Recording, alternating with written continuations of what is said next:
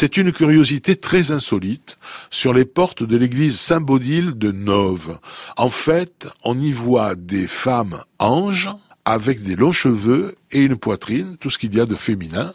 C'est assez unique. Et donc, euh, ben, ça nous rappelle cette expression hein, qu'on emploie parfois, discuter du sexe des anges.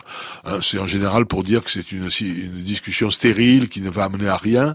Donc voilà un peu le, le sens de cette expression, mais qui est tirée d'un fait historique, c'est-à-dire le siège de Constantinople, le 29 mai 1453, alors que les forces turques s'apprêtaient à entrer dans la ville, eh bien, les religieux byzantins étaient occupés à ce débat. Hein, euh, le sexe des anges, et du coup, bah, ils n'ont pas fait trop attention, et ça a permis la prise de la ville, la prise de Constantinople. Voilà pourquoi l'expression est rentrée dans l'histoire. Alors, les anges existent dans les trois religions du livre, hein, les trois religions monothéistes, à savoir le christianisme, l'islam et le judaïsme. Dans les trois cas, on a des anges qui sont à 100% masculins.